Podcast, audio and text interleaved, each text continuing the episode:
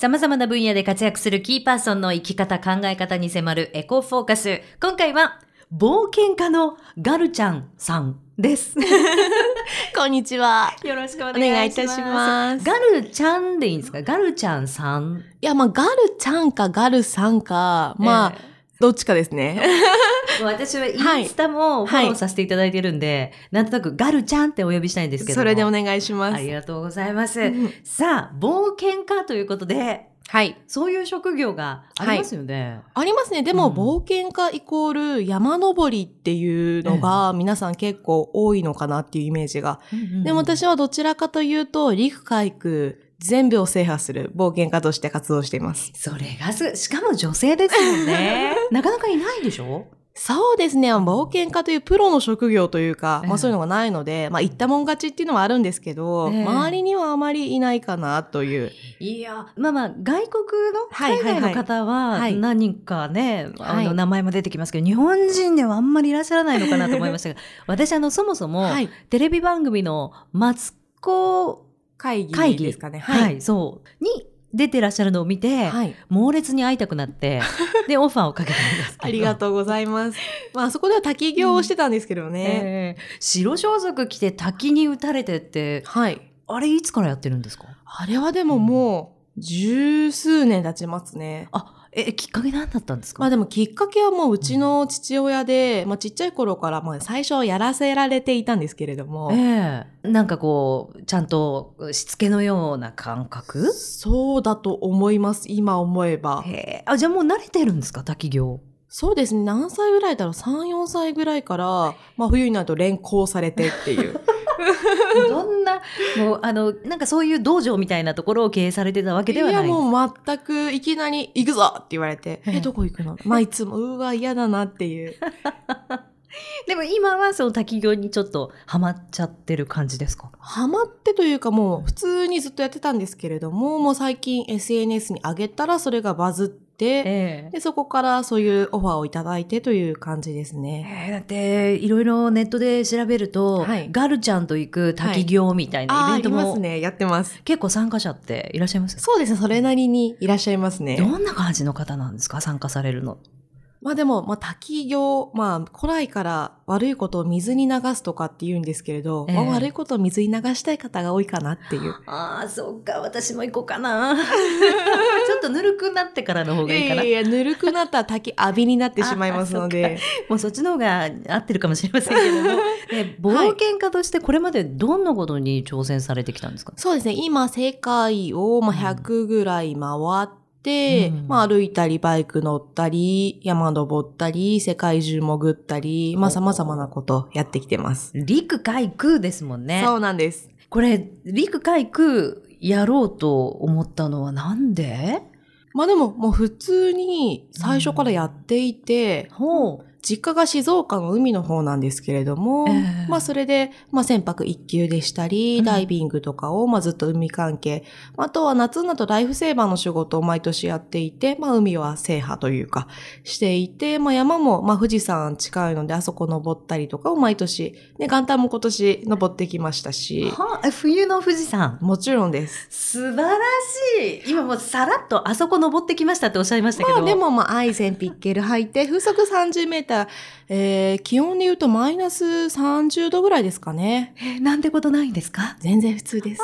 私あの登山で、はい。え最後の目標が富士山なんですよ。あ、私全然案内しますよ。いやーでもそれ冬でしょ？いやいやいや、夏でもいいですけど、まあできたらゴールデンウィーク明けぐらいがいいですかね。それでも相当寒いですよね。まあでもまあ、ん。まあ最近ね、地球温暖化とか言われてるんで、ええ。いや、まあでもガルさんと行けたらちょっと楽しいかもしれないですよね。え全然連れてきあの、はい、ちょっと考えておきます。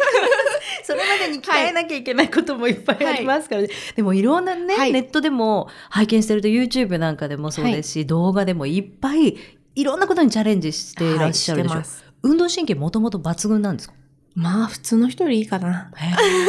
もう子供の頃から。そうですね、子供の頃から、まあいろんなスポーツは、ええ。まあある程度全部やってきたので、へえ、そうなんです。が、学校で何かこう、スポーツクラブみたいなものに入ったりとか。そうですね。陸上だったり、バスケやったりとか、うん。まあいろんなことやってきました。えーそもそもなんで冒険家というか、そういうこういろんなことにチャレンジするっていうことをし始めたんですか？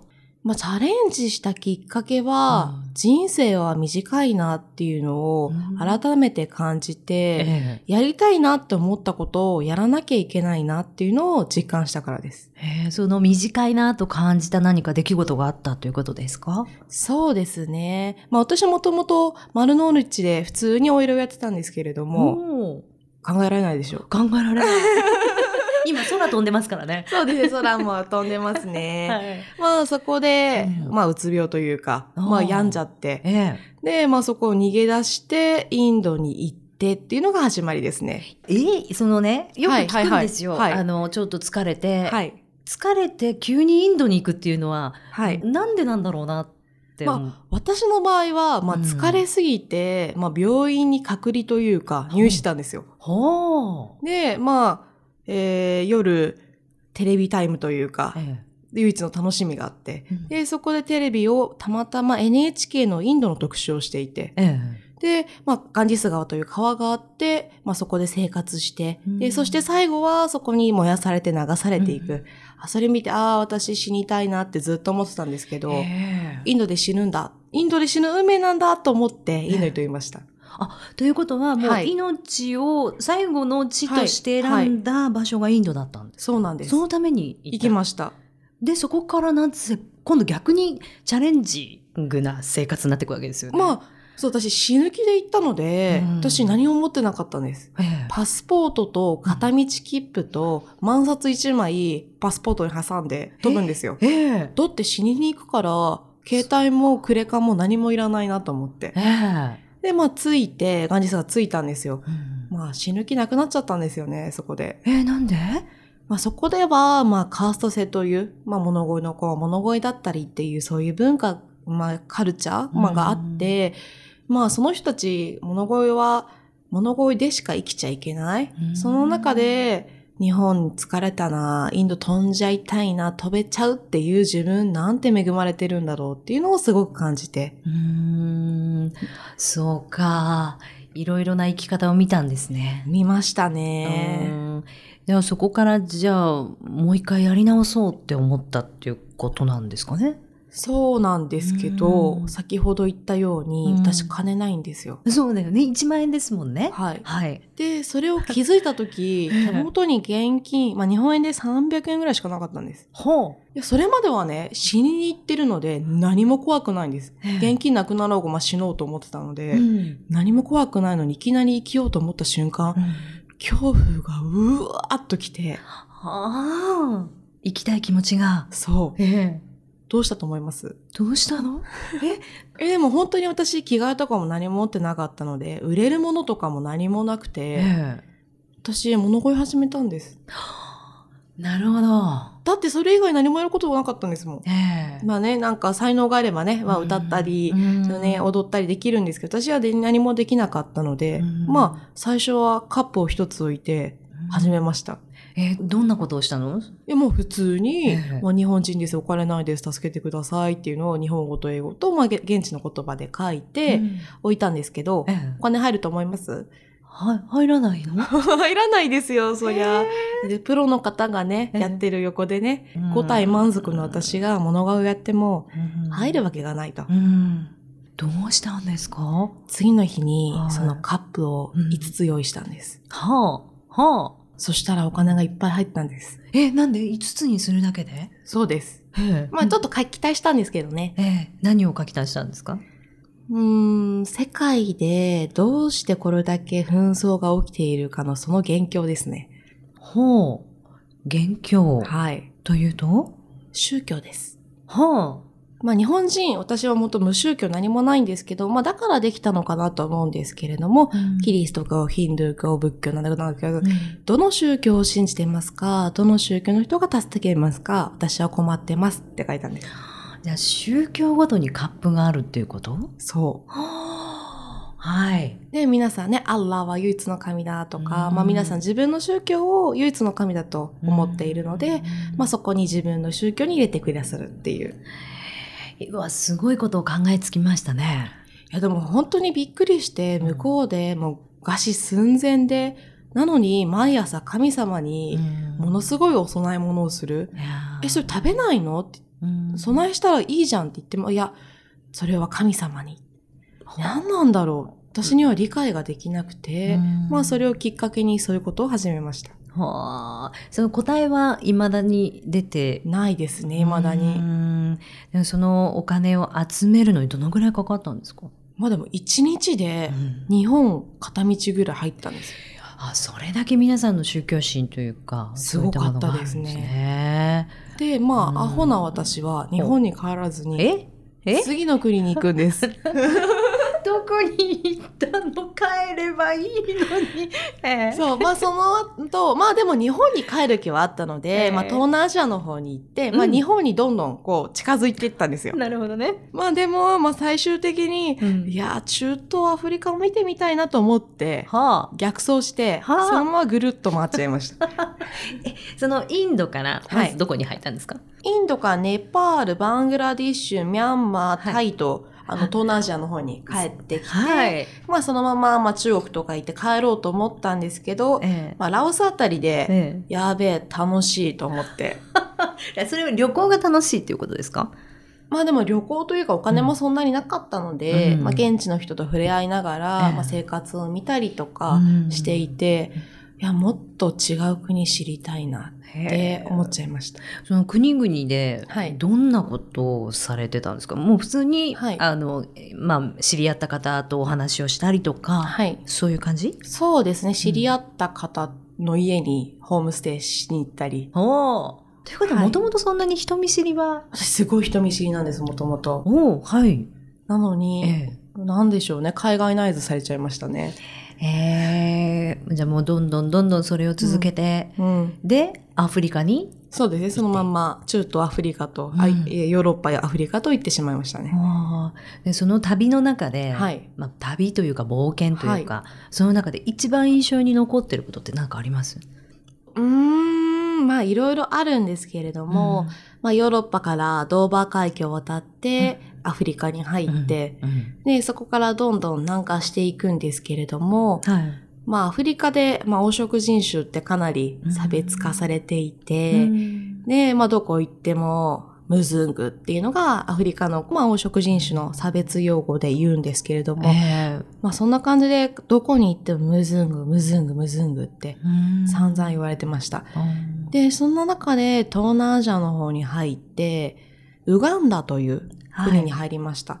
で、国境とかは基本的に歩いて渡っていたんですけれども、うんまあそこはこうちっちゃいミニバンみたいな感じに乗って、まあ渡っていました。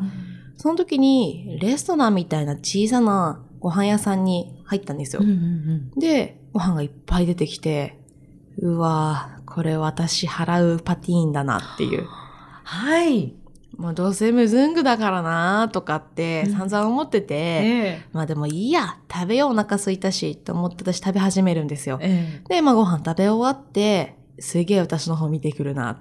えで、やっぱお金だよなと思って、うん。こう、まあ現地のお金なかったんですけど、まあ周りのいろんな国のお金出して、こう、見せたんですよ。そしたら、すっごい剣幕で怒られて、えと思って、ええでも本当にないからごめんって。まあ、ウガンダは英語が通じるんですけど、でも、いや、いやってすごい怒るんですよ。なぜだと思います？え、なんで残しちゃったから、いや、残してはなかったんですけど、まあ最終的に話を聞いてると、私は払わなくていい。なんで払うんだって怒ってたらしいんですよ。なぜ、えーウガンダという国は、私がいた当時ですよ。えー5歳になるまでに6割以上の子供が亡くなってしまって、で、まあ、エイズが一番多い国だったんですよ。なので、で、大人になるまで、あまあ、子供を産んで、もう親が死んでしまったり、ということで、自分の親を知らなかったり、自分の子供を知らなかったりするんですよ。なので、で、国全体で子供を育てていて、あ全部が私の子供、で、全部がお父さんお母さん。ええだから、ムズングのあなたも、この国に一歩でも足を踏み入れたら、私の娘よ。うわ、かっこいい。愛ですね。でしょ？だからお金は必要ないのって言われて、ええすごいもう泣けてきて今まで散々言われてきたからっていうのが私の一番の国ですかね。ああ、ウガンダ。好きですね、ウガンダ。そっか。今でもやっぱりウガンダに行きたいって思います？ウガンダ行きたいですね。